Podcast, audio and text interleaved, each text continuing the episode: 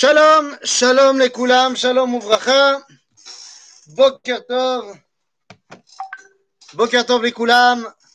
Voilà, avec euh, quelques petites minutes de retard, ça y est, on peut se lancer dans notre étude du jeudi matin, dans notre cours, mesdames, sur la névoie dans tous ses états. Alors simplement, comme d'habitude, faites-moi un petit signe que tout va bien, qu'on entend bien, et on peut se lancer à ce moment-là.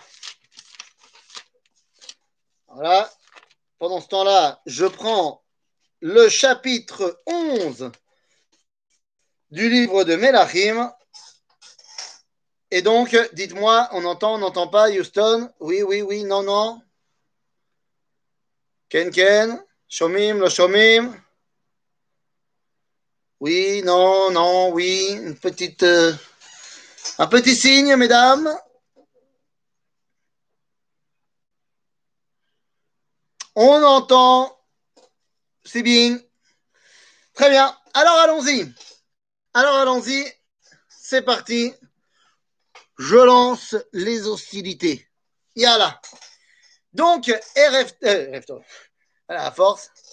Euh, Bokertov, mesdames, pour notre cours sur la névoie dans tous ses états.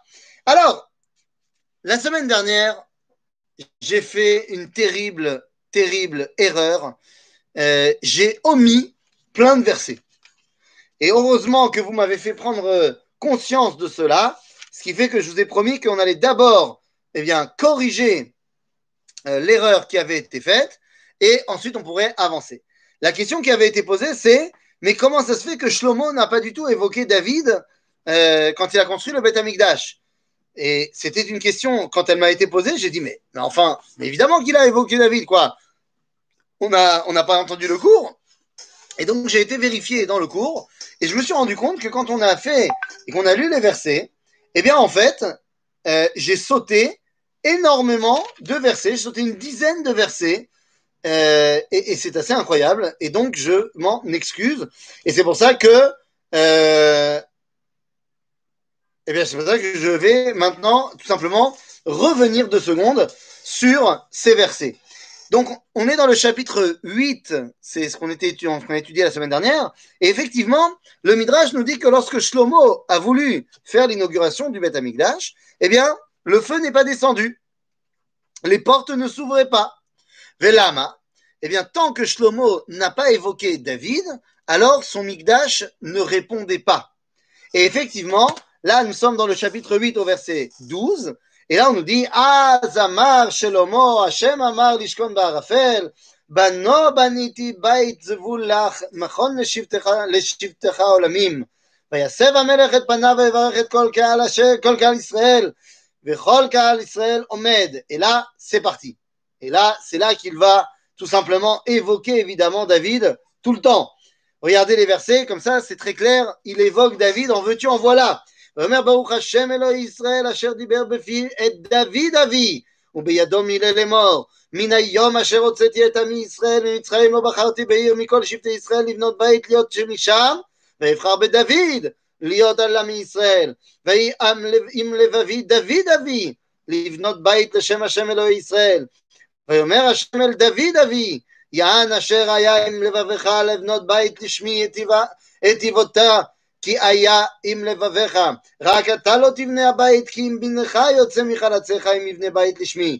והקם השם את דברו אשר דיבר ואקום תחת דוד אבי, ואשב אל כיסא ישראל כאשר דיבר השם, ואבנה הבית לשם השם אלוהי ישראל, ואשים שם מקום לאהרון אשר שם ברית השם, אשר קראת עם אבותינו בהוציא אותם מארץ מצרים. Donc évidemment que Shlomo évoque David, il ne peut pas véritablement lancer l'inauguration du Beth Amikdash sans se rattacher, se référer à son père, à David, car c'est pour David, pour la grandeur de David, pour le lien qu'entretient que, Kadosh Baruch particulièrement avec David, eh bien, qu'il va permettre à Shlomo de construire le Beth Amikdash. Donc, voilà, les choses ont été réglées. Évidemment que sans David, il ne pouvait pas y avoir de euh, présence divine.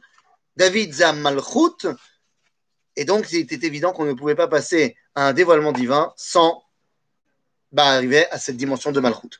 Donc, voilà, on a réglé ce problème-là.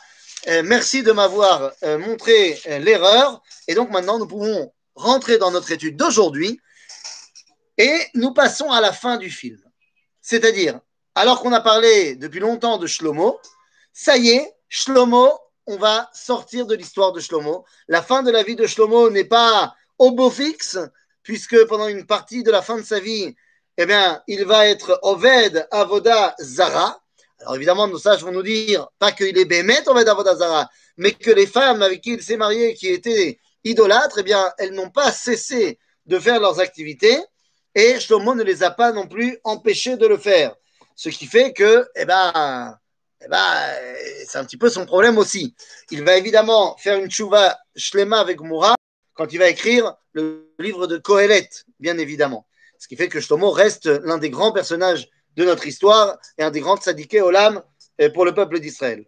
Mais la déchéance que commence à avoir Shlomo va se ressentir également dans la suite de la dynastie de David avec le fils de Shlomo. Et donc, je nous emmène au chapitre 11 du livre de Bereshit, euh, du, livre de Melachim Aleph, chapitre 11, mais pas au verset Aleph, et là, au verset Yud, hein, va choisir un homme qu'il va placer,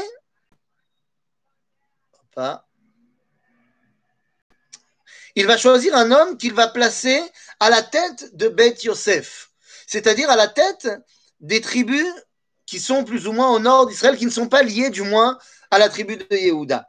Et on nous dit la chose suivante. Donc je suis au chapitre 11, verset Kaf Vav. וירובעם ben nevat אפרתי מן הצרדה, ושם אמו צרועה אישה אלמנה, עבד לשלמה, וירם יד במלך. וזה הדבר אשר הרים יד במלך שלמה, בנה את עמילו, סגר את הפרץ עיר דוד אביו. והאיש ירובעם גיבור חיל, וירא שלמה את הנער כי עושה מלאכה הוא, ויפקד אותו לכל סבל בית יוסף. Naron, selon certains, il aurait euh, euh, écrit Kohelet durant son adolescence, tu as raison, mais c'est faux. Il a écrit Kohelet à la fin de sa vie, et c'est pour ça qu'il dit euh, que Arbe Shanim Malach Birushalayim, si il a fait Kohelet dans, dans son adolescence, il ne peut pas dire qu'il a été Molech Arbe Shanim Birushalayim. Bekitso, Yerovan ben Nevat arrive. Shlomo voit en cet homme-là un homme qui est capable eh bien, d'être Gibor Chail. Ou Gibor Chail et alors le Tanakh nous dit qu'il est Gibor Chail, mais nos sages vont dire dans le Talmud que c'était un tzaddik énorme, un Talmud Racham Atsum, Yerovam ben Nevat. Il était capable de mettre dans sa poche de derrière tous les tzaddikim que l'on connaît. Et il est placé par Shlomo pour diriger tout, tout le peuple juif qui travaille pour la construction du pays d'Israël. Donc autant vous dire que c'est un homme qui, dès la première apparition, dès sa première apparition dans le Tanakh, eh bien, son rôle est de diriger la maison de Yosef, diriger la maison d'Israël. Il est Ephrati, mais qu'est-ce que ça veut dire qu'il est Ephrati? Est-ce que ça veut dire qu'il vient euh, euh, de Ephrat, chez Be'eretz Yehuda? Lo, Bevadain Shelo, et là il est mis Ephrat, chez Ephraim. Ephrati, c'est Milachon, Ephraim. Lo, Ephrati de Ephrat, que nous on connaît aujourd'hui comme étant Ephrat. Quoi qu'il en soit, Yerovam ben Nevat se montre dès le départ comme étant un responsable du peuple juif.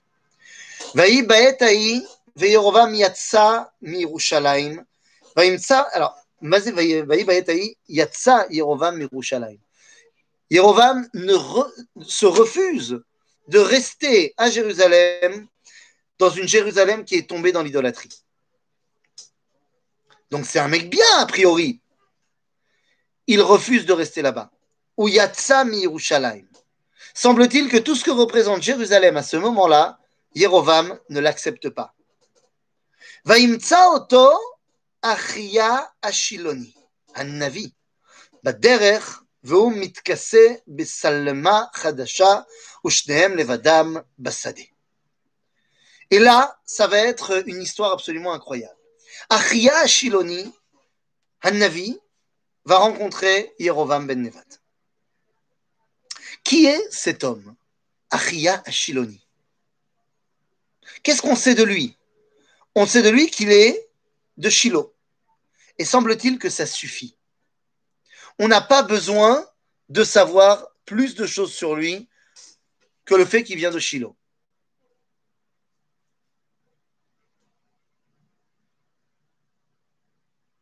Mais, tu parles des deux veaux et tout ça, machin, on ne sait pas, ça va venir, hâte. Ne va pas trop vite, mon ami. Bekitsour, Achia Ashiloni. Nos sages vont nous dire que Achia Ashiloni fait partie des sept hommes chez Kiplu et Kol Olam Tartav. Tartehem. Oui, nous disent nos sages qu'il y a sept hommes qui sont les témoins du monde. Que ça veut dire les témoins du monde? C'est qu'il y a sept hommes qui ont vu le monde entier. Qu'est-ce que ça veut dire? Qui sont ces sept hommes? Eh bien, il y a. Alors, on va commencer avec Adam, Metushelach, Shem, Yaakov, Amram, Achia et Eliyahu. Sept hommes, Shem Kiplu et Kol Haaretz Tartahem. Qu'est-ce que ça veut dire? Adam Arishon, c'est le premier. Il a vécu jusqu'à ce que Metushelach arrive. Metushelach, lui, va vivre et va avoir le temps de connaître Shem. Shem va connaître Yaakov. Yaakov va connaître Amram. Amram va connaître Achia Ashiloni. Achia, n'est autre que l'un des deux enfants que Moshe a sauvé. De quoi parle-t-on? Il y a deux enfants que Moshe a sauvés. Quand? En Égypte. En Égypte, nous dit le Midrash, que lorsque Moshe voit la dernière année de l'esclavage, un esclavage terrible, alors il voit que les bébés juifs ne sont pas seulement lancés dans le fleuve, mais vont être maintenant écrabouillés pour être mis dans les briques qui vont servir à la construction des, des, différentes, j'allais dire pyramides, mais pas évidemment pas, pas pyramides, mais euh, les, différentes constructions de l'Égypte. Non, pas du tout. Euh, les, les, différentes constructions de l'Égypte. Et à ce moment-là, alors que Moshe voit qu'il y a, euh, il dit non mais c'est pas possible, c'est pas possible que, que, ces enfants soient euh, voués à cela. À ce moment-là, il y a un enfant qui est déjà écrabouillé, pas encore mort, mais écrabouillé, et un enfant qui attend pour être le second à être écrabouillé. Moshe dit à Dieu, il faut les sauver, cela. Dieu dit, bah, très bien, choisis-en un, et soit sauve-le. Et donc il prend un des enfants qui est déjà maour comme ça, et il le sort de là. Cet enfant, nous disent nos sages, n'est autre que Micha. Micha qui va faire au final Pesel Micha qu'on avait étudié ensemble dans le livre de Shoftim. Le deuxième enfant qu'il va prendre sous son aile, sous sa coupe, c'est Achia Ashiloni. Donc Achia est relié à Moshe, mais il est relié à Moshe avant qu'il devienne Moshe Rabben, comme Micha d'ailleurs. On va essayer d'aller voir un petit peu plus loin. Achia est le Rav si je puis dire, le maître d'Eliyahu Hanavi, et Eliyahu Hanavi n'est pas mort, donc il est toujours là. Ce qui veut dire que entre Adam et Eliyahu, eh bien, on peut dire qu'ils ont vu toute l'histoire du monde. Achia fait partie de ces gens-là. Mais Achia, tout ce qu'on sait de lui, on a dit, c'est qu'il vient de Shiloh. Nachon. Achia a vécu à peu près 600 ans. Nachon, Bidiouk.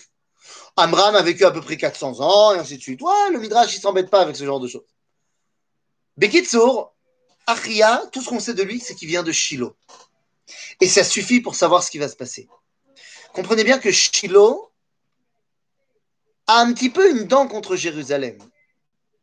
Pendant 360 ans, Shiloh était la capitale d'Israël, c'est là où il y avait le Mishkan. Au moment où Jérusalem a été choisie, pour devenir l'endroit que Dieu a choisi, eh bien, Shiloh a chuté dans la conscience collective du peuple juif. Elle n'est plus du tout importante. En d'autres termes, lorsque eh bien, tu veux amener un avis qui va prophétiser la chute de Jérusalem, eh bien, tu envoies un avis qui vient de Shiloh. Achia Shiloni. Mais il y a une autre différence entre Jérusalem et Shiloh. Une autre différence fondamentale.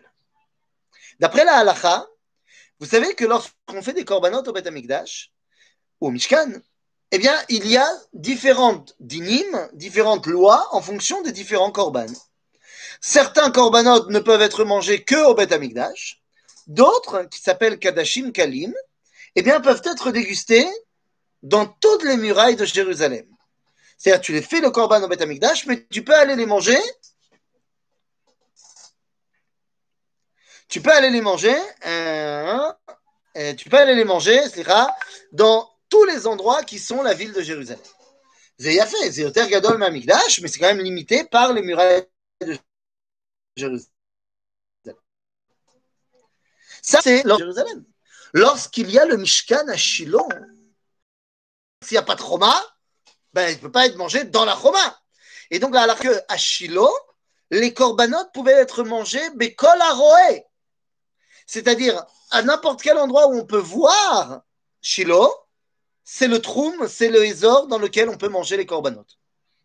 Donc, c'est une Kedusha qui, on va dire, euh, euh, euh, grandit beaucoup plus que la Kedusha de Jérusalem.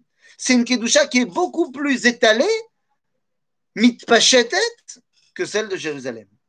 D'ailleurs, entre parenthèses, dans les fouilles archéologiques dans le Shomron, on a retrouvé à plein d'endroits différents dans le Shomron des murs, des petits murets comme ça, qui datent de l'époque des Shoftim.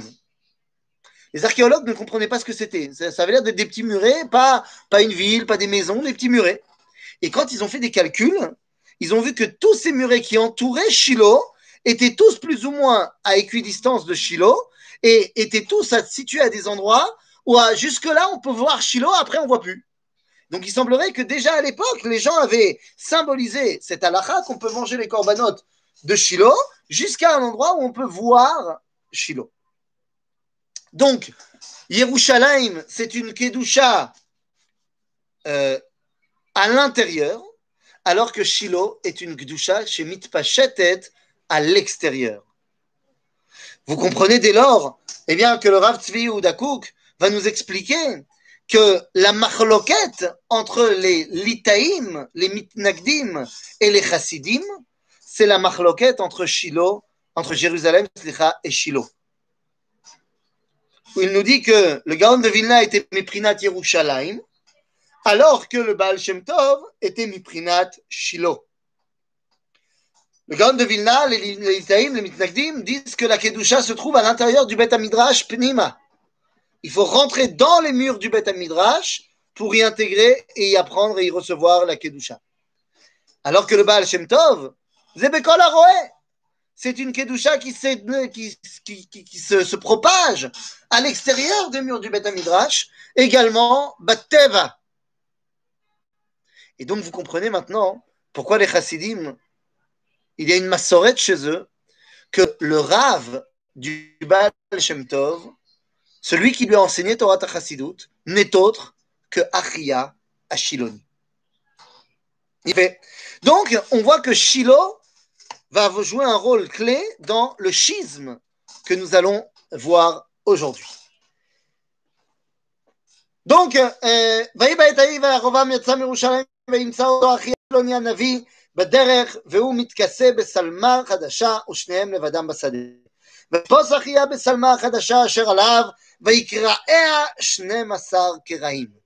il a le meil, il porte un manteau achia, ce meil, c'est meil à malchut, et il va le couper en douze morceaux. Évidemment, vous avez compris qu'est-ce que c'était que ces douze morceaux. Eh oui, Baro, Shifte Israël. Et nous dit ici le Navi, Vayomer li asara keraim, כי כה אמר השם אלוהי ישראל, הנני קורע את הממלכה מיד שלמה, ונתתי לך את עשרה השבטים.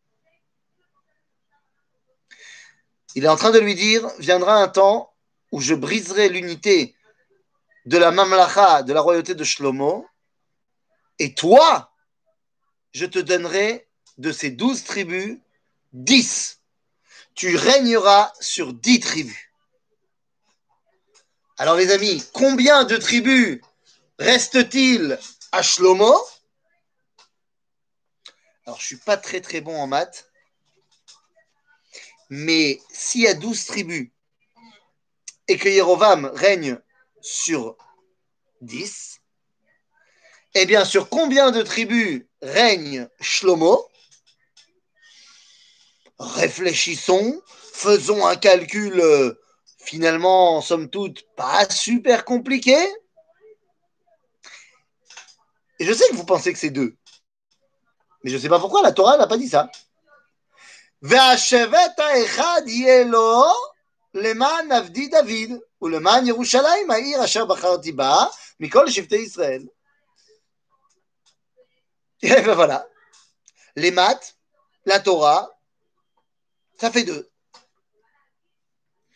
Nous dit la Torah, toi tu prends 10, Shlomo, je lui laisse 1. 10 et 1, ça fait 11. Nahon, qui n'est pas comptabilisé là-dedans? Binyamin. Binyamin n'est pas comptabilisé dedans. Lama Eh bien parce que Binyamin devra choisir où il va. Comprenez-moi bien, Binyamin, c'est lui qui détermine où est le peuple juif. Lorsque Yehuda arrive chez Yosef en Égypte, il va se battre pour Binyamin, il dira Venafsho shel Binyamin, Kshura benafsho shel Yaakov. En d'autres termes, là où est Binyamin est l'identité d'Israël. Il y a dix tribus au nord avec Yerovam, il y a une tribu, celle de Yehuda, au sud avec Shlomo, Rechavam. Là où Binyamin choisira d'aller, continuera l'identité d'Israël. Comme Binyamin, dans l'histoire, a choisi d'aller du côté de Rechavam et du côté de Yehuda, eh bien, nous nous appelons aujourd'hui des Yehudim. Si Binyamin avait choisi d'aller du côté de Yerovam, alors c'est la tribu de Yehuda qui aurait été perdue dans l'histoire et qu'on aurait dû retrouver qu'aujourd'hui. Et l'histoire juive serait passée par les dix tribus du Nord. C'est la raison pour laquelle il y a dix et un, Binyamin devra choisir. Ok? Alors je continue dans, mon, dans les versets.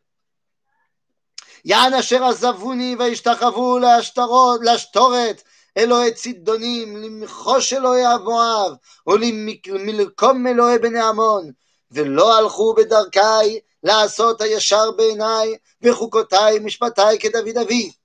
ולא אקח את כל הממלכה מידו, כי נשיא עשיתנו כל ימי חייו למען דוד עבדי. כאשר בחרתי אותו, אשר שמר מצוותיי וחוקותיי. ולקחתי המלוכה מיד בנו, ונתתיה לך את עשרת השפטים. השבטים, סליחה. ולבנו אתן שבט אחד למען היות ניר לדוד עבדי כל הימים לפניי בירושלים, העיר אשר בחרתי לי לשום שמשם. ואותך אקח ומלאכתה בכל אשר תאווה נפשך, והיית מלך על ישראל. והיה אם תשמע את כל אשר אצוויך, והלכת בדרכי, ועשית ישר בעיניי, לשמור חוקותיי ומצוותיי כאשר עשה דוד עבדי, והייתי עמך ובניתי לך בית נאמן כאשר בניתי לדוד, ונתתי לך את ישראל. Ok. Le but du jeu, c'est que si Jérovam devient un successeur légitime à David, alors Dieu lui met en place la maison de Ephraïm comme il y a la maison de David. Ok. Nous, Asma Corée, nous avons ici eh un homme qui va être désigné pour régner sur le Tzafon. Il ne le fait pas tout de suite, car Yerovam est un homme du peuple.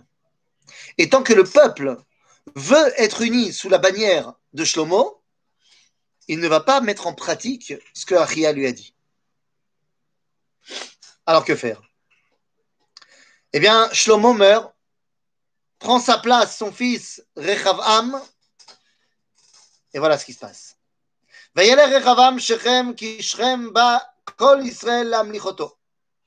ויהי כשמוע ירבעם בן נבט והוא עודנו במצרים אשר ברח מפני המלך שלמה וישוב ירבעם במצרים.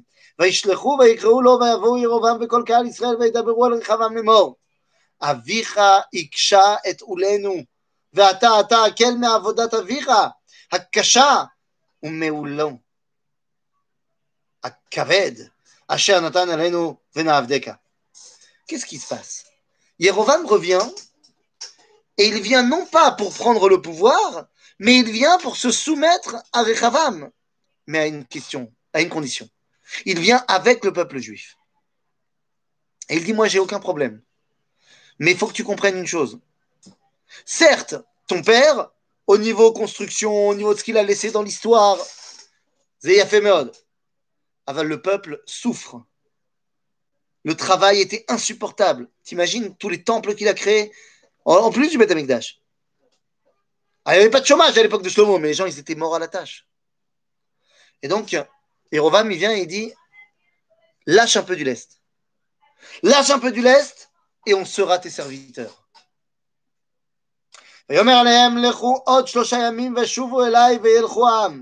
Dit bon, je vais vérifier, dans trois jours, je vous donne ma réponse. ויבעץ המלך רחבעם אל הזקנים, את הזקנים אשר היו עומדים את פני שלמה אבי בהיותו חי, לאמור, איך אתם נועצים להשיב את העם הזה דבר? וידברו אליו לאמור, אם היום תהיה עבד לעם הזה, ועבדתם ועניתם ודיברת עליהם דברים טובים, והיו לך עבדים כל הימים. Écoute-les. Écoute-les, tu réussiras à vivre et à être le roi de tout le monde. Je comprends pas. Le Navi, il a fait une prophète. Il a fait une prophétie, c'est Le prophète, il a fait une prophétie. Il a dit qu'il y aurait le schisme. Là, qu'est-ce qui se passe Si Rechavam avait bien agi, il n'y aurait pas eu le schisme. Lama. Parce que le schisme, c'est une névoie de Pouranout. C'est une névoie de quoi? De drame. Or, comme on le sait dans le traité de Megillah dans le Talmud, une névoie qui est négative, eh elle n'est pas obligée de se réaliser. Elle se réalise si elle se réalise, mais si on fait échouva, eh bien, elle ne se réalisera pas. Donc, ça veut dire que qu'est-ce qu'on demande ici au peuple de faire comme Teshuvah Ardout. Revenir à leur unité. Ben oui, qu'est-ce qu'on a dit juste avant? Que le peuple s'était complètement subdivisé et chacun servait un autre Dieu. Il y avait un piloub dans l'âme Israël. Yerovam, il vient et il dit Regarde, nous, on est prêts à te suivre à une seule condition. Chez Ardout.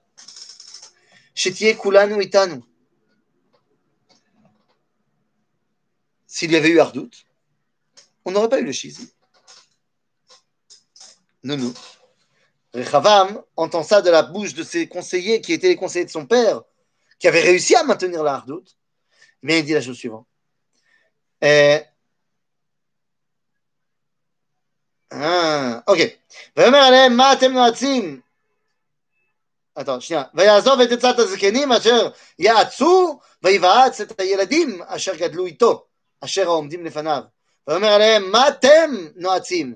ונשיב דבר את העם הזה, אשר דיברו אליי, לאמור, הקל מן העול, אשר נתן אביך עלינו. וידברו אליו הילדים, אשר גדלו איתו, לאמור, כה תאמר לעם הזה, אשר דיברו אליי אליך, לאמור, אביך הכביד את עולנו, ואתה הקל מעלינו? כה תדבר עליהם, קטני אבה ממתני אבי. ואתה אבי העמיס עליכם עול כבד, ואני אוסיף עליכם, אבי יסר, ייסר אתכם בשוטים, ואני אייסר אתכם בעקרבים. En d'autres termes, c'est les jeunes, ses copains à lui, qui ne voient que leur intérêt personnel. Ils disent Attends, si tu fais ça, tu vas paraître pour un jeune, pour un chef, pour un faible et tout. Non, non, il faut que tu leur montres que tu es encore pire que ton père. Et malheureusement, Rechavam va écouter ses copains. De là, eh bien, on comprend ce que veut dire le concept que quand on entend les jeunes, ça détruit, Et quand on entend les vieux, ça construit. Ce serait pas plus mal que tu obéisses un petit peu au conseil des anciens. Ils connaissent deux, trois choses des anciens. Et finalement, et ben voilà. ויבוא ירובעם וכל העם אל רחבעם ביום השלישי, כאשר דיבר המלך לאמור שובו אליי ביום השלישי, ויען המלך אל העם, את העם קשה, ויעזוב את עצת הזקנים אשר יעצו, וידבר עליהם כעצת הילדים לאמור, אבי הכביד את עוליכם, ואני אוסיף על עולכם, אבי ייסר אתכם בשוטים, ואני אסר אתכם בעקרבים. ולא שמע המלך את העם, אל העם, סליחה, כי הייתה סיבה מעם השם למען הקים את דברו, אשר דיבר השם ביד אחיה השילוני, אל ירובעם ben Nevat. Ici, on nous dit quoi On dit que, au final, ils n'ont pas vraiment le choix.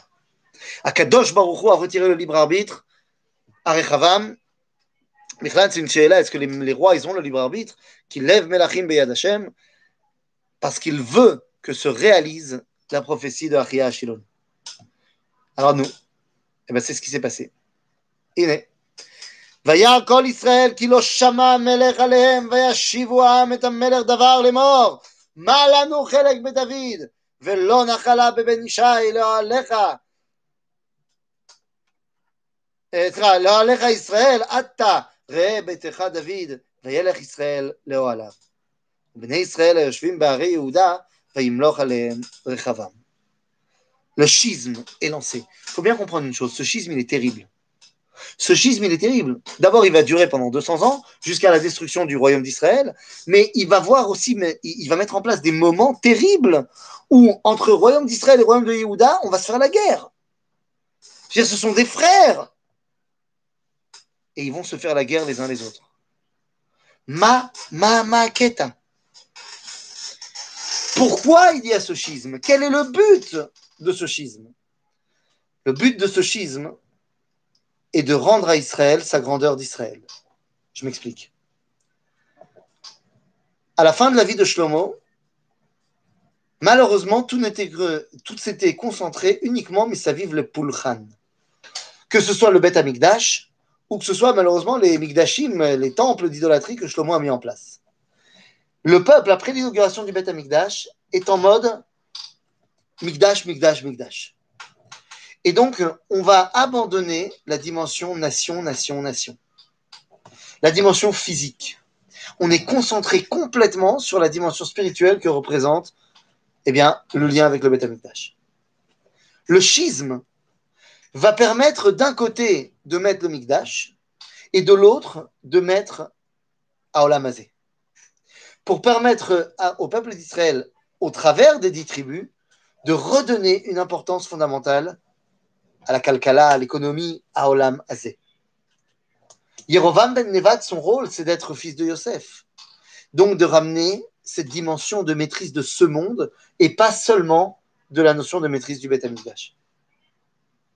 Voilà à quoi sert le schisme, bien qu'il va avoir des répercussions terribles. Et à ce moment-là, eh bien, la Torah continue et nous dit וירא כל ישראל, ça on a dit. וישלח המלך רחבעם את אדורם אשר על המס, וירגמו כל ישראל בו אבן, וימות, והמלך רחבעם התאמץ לעלות במרכבה לנוס ירושלים. ויפגשו, ויפ, סליחה, ויפשרו ישראל בבית דוד עד היום הזה.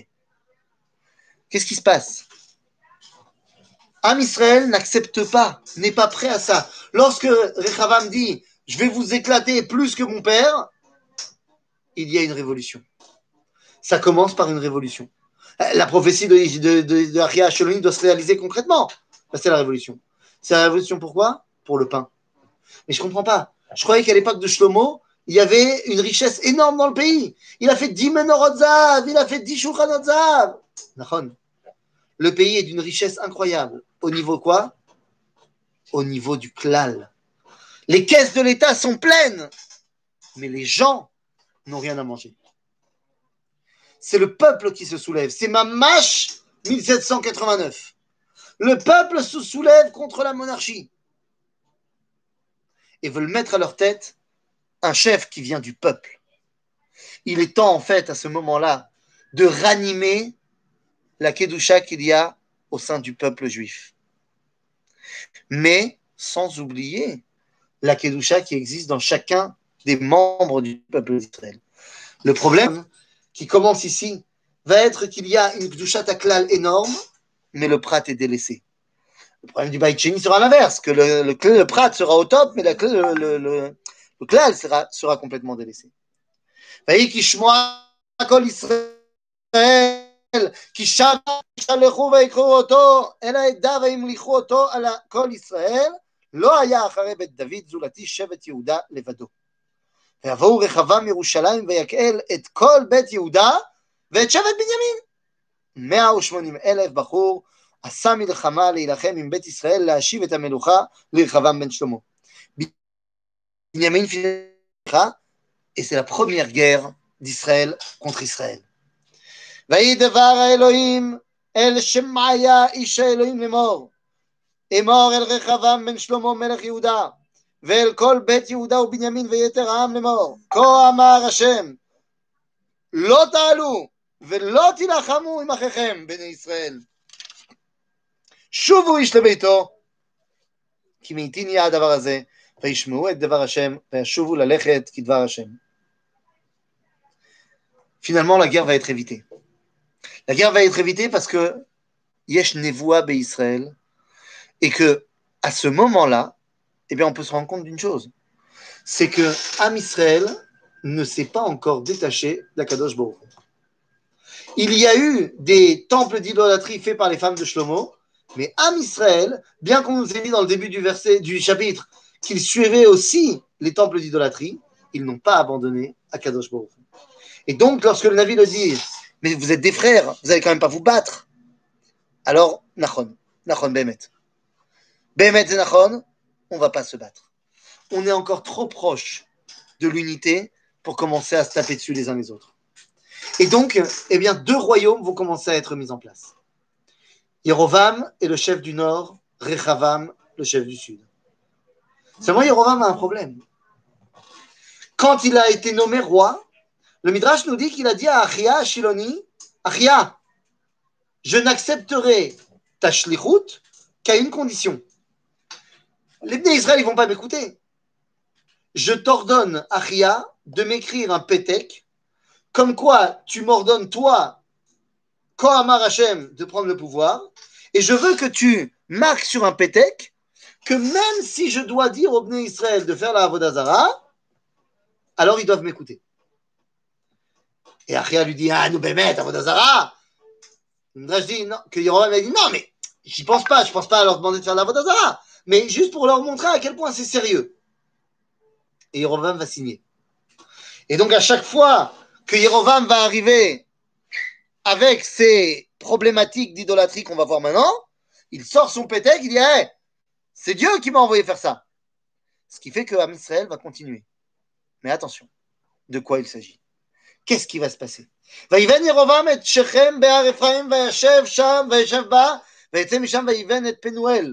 ירובעם את שכם בהר אפרים וישב שם וישב בה ויצא משם ויבן את פנואל. ויאמר ירובעם בליבו עתה תשוב הממלכה לבית דוד אם יעלה העם הזה לעלות זבחים בבית השם בירושלים ושב לב העם הזה את אדוניהם ואל רחבעם מלך יהודה והרגני ושבו אל רחבעם מלך יהודה.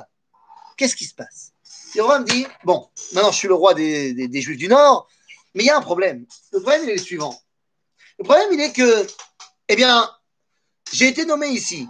Mais si on continue à faire bien la Torah comme il faut, eh bien, il y a ce qu'on appelle Regalim. Et si pendant les trois fêtes de pèlerinage, Shavuot, Sukkot, eh bien, tous les gens du Nord viennent à Jérusalem au Beth Amikdash, eh bien, leur cœur va revenir vers Rechavam, Lama.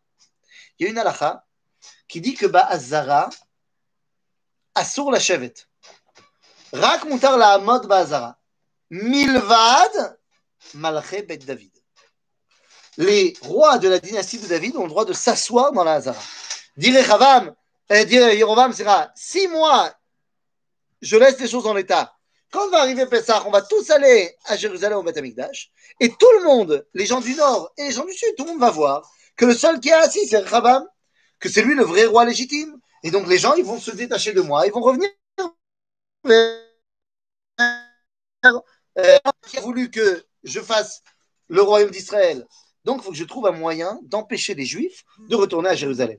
Quel va être ce moyen הדבר הזה לחטאת וילכו העם לפני אחד, סליחה, j'ai sauté, j'ai sauté complètement. ויבעץ, verset כ"ח, ויבעץ המלך ויעש שני עגלי. ויאמר עליהם רב לכם מעלות ירושלים הנה אלוהיך ישראל אשר העלוך מארץ מצרים. וישם את האחד בבית אל ואת האחד נתן בדן. Yerovam trouve une solution. Il va créer deux Agalim, deux veaux d'or. Un, il le mettra à Bethel, c'est-à-dire au sud de son royaume, et un, il le mettra à Dan, c'est-à-dire au nord de son royaume.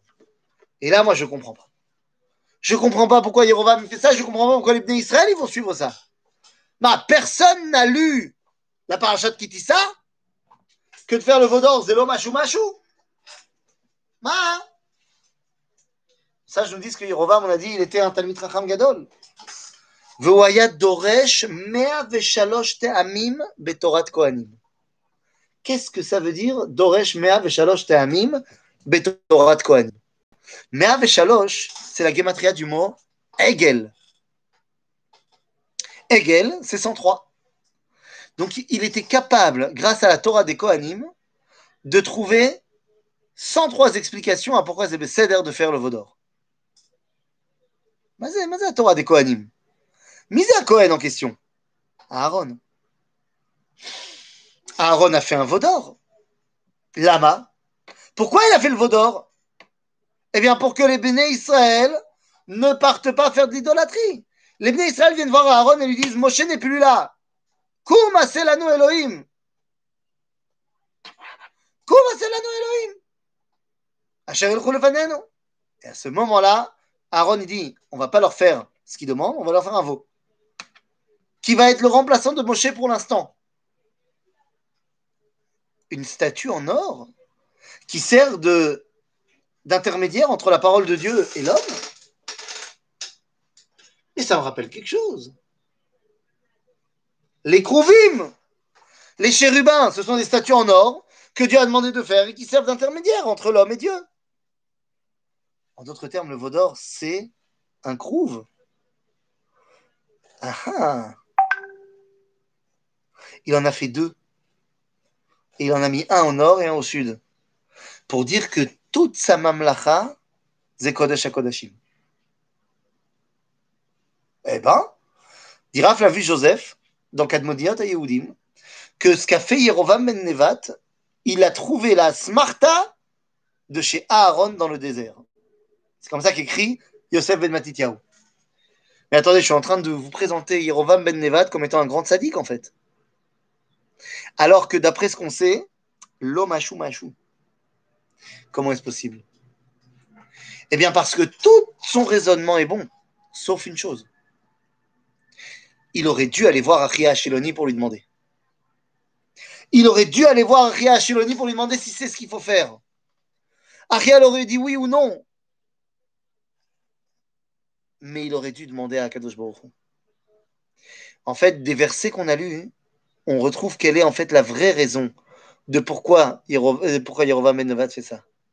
Il dit parce que sinon, les bénis Israël vont me tuer. En d'autres termes, ce qui l'intéresse en vrai, c'est un plaisir personnel. C'est un problème personnel. Et c'est pour ça que c'est ma mâche lolishma. Et que c'est donc finalement complètement intéressé et que c'est donc finalement complètement une erreur. Complètement une erreur. Et c'est pour ça qu'au final, eh bien, on te dit, qu'est-ce qui va se passer? Mais il va se passer quoi? ויעש את בית במות ויעש כהנים מקצות העם אשר לא היו מבני לוי.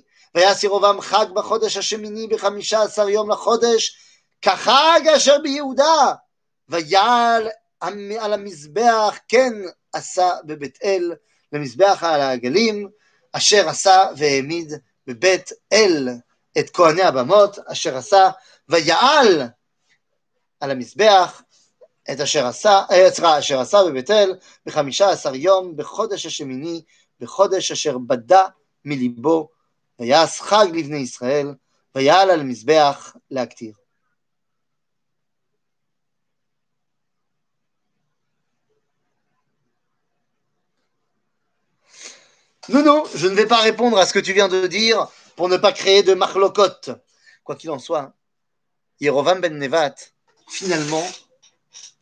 eh bien, va mettre en place ce qui aurait pu être Besséder, mais comme ça a été fait, non pas les Shem Shamaim, mais en fait pour se monter, pour mettre en place sa royauté, alors c'est tombé dans les plus grands des bas-fonds. Si bien que dans tout le livre de Melachim, à chaque fois qu'on va nous présenter un roi qui part en cacahuète, eh bien on nous dit, il a fait comme Yerovam ben Nevat. Yerovam ben Nevat était un grand Talmid Racham, mais pas un grand sadique. Il était un grand Talmid Racham, il avait des connaissances incroyables, mais il les a utilisées pour ses intérêts. Il aurait pu être quelqu'un de très grand. Il a été choisi par Akadosh Baruch mais il a décidé d'écouter son gadol. Là, on parle d'un grand bonhomme qui aurait dû être un dirigeant du peuple juif pour ramener Am Israël dans le droit chemin. Il a décidé d'utiliser ses forces pour nous faire sortir du chemin. Bichlal. Voilà ce qu'a fait Yerovam Ben Nevat, qui a lancé le schisme, qui va mettre 200 ans de séparation entre Israël et Israël, mais qui, pire encore, va faire en sorte que lorsque finalement, eh bien, on va emmener une partie du peuple juif en exil, tant qu'il y a Israël avec Yehuda et Binyamin, eh bien, tant pis pour les autres. Résultat des courses, eh bien, on va perdre les dix tribus du Nord, tout ça à cause de Yerovam ben Nevat. Chata verti et Israël. Il y a amer pourtant que on a retrouvé le misbeach de Yerovam. On l'a retrouvé à Tel Dan, Impressionnant d'ailleurs, incroyable ce Misbeach. Et ce Misbeach, on a retrouvé des, milliers d'ossements d'animaux calcinés. Donc on voit bien ici qu'il y avait eh bien, une avodat à Migdash, une avodat à Misbeach, des corbanotes. Et quand on a regardé un petit peu plus près, ce n'était que des ossements qui provenaient de corbanotes, d'animaux, que d'après la halakha, on peut amener sur le Misbeach. Ça nous laisse perplexes. Parce qu'on a l'impression de voir ici des gens qui ont rejeté la Torah. La réponse est non. Ils n'ont pas rejeté la Torah. Ils vont simplement l'utiliser pour leur intérêt. Ils sont religieux. Donc ils vont pas prendre des animaux pas cachers. Mais ils ne font pas cela les Shem Shamaim. Ils font ça les Shem Atzmam. Yerovam en premier lieu. Alors on peut se demander pourquoi Dieu a voulu qu'il y ait le schisme. Eh bien on a dit parce qu'il fallait laisser du temps au Ham Israël de se reconstruire une identité de nation plus qu'une identité de religion. C'est à ça que vont servir les 200 ans de Mamlechet Israël. Donner à ce pays une dimension de pays qui est forte au niveau économique, qui est forte au niveau Chol, pour pouvoir y faire résider le Kodesh. Tant que ces deux choses étaient séparées, eh bien, ça ne pouvait marcher ni là, ni là. Lorsque les deux sont réunis dans notre génération, eh on peut reconstruire tout simplement eh l'identité d'Israël telle qu'elle doit être, sans schisme et en union nationale collective. Il y a mère que le fils de Yerovam, Avia ben Yerovam, va faire une chose bien dans sa vie.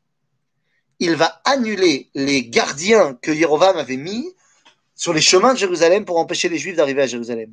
Il va permettre aux Juifs qui le veulent, après Yerovam, de revenir à Jérusalem. Et on va voir pendant toute la période de Sefer Melachim qu'il y a des Juifs d'Israël du Nord qui vont venir s'intégrer au royaume de Judée, grâce à Avia ben. Le schisme était donc nécessaire pour nous faire retrouver notre identité tant de Dvekut Ba'Hashem, mais de Dvekut Ba'olamazé. C'est pour cela qu'a été envoyé Achia Shiloni. C'est parti comme c'est parti, mais 2000 ans plus tard, que dis-je 2000 ans? 3000 ans plus tard, que dis-je 3000 ans? Ah Non, c'est 3000 ans plus.